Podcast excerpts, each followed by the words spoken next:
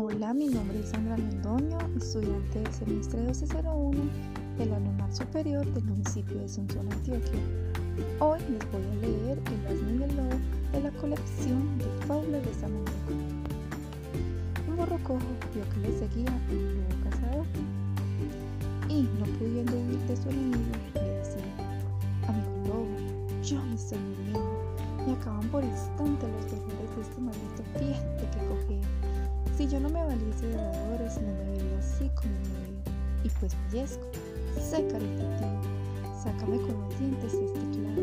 Muera yo sin dolor tan excesivo y come después de acabo a rabo. Oh, dijo el cazador con ironía, contando con la presa ya en la mano. No solamente sé la anatomía, sino que soy perfecto cirujano. El caso es para mí una patarata. La operación más de un momento que bien la pata y no se me acobarde, buen jumento.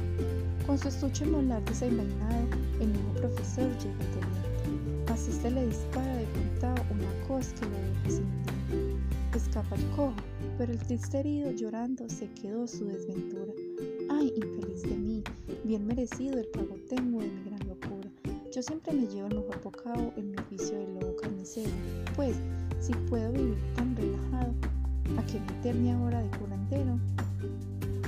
Hablemos en razón, no tiene juicio quien deja el propio por ajeno juicio.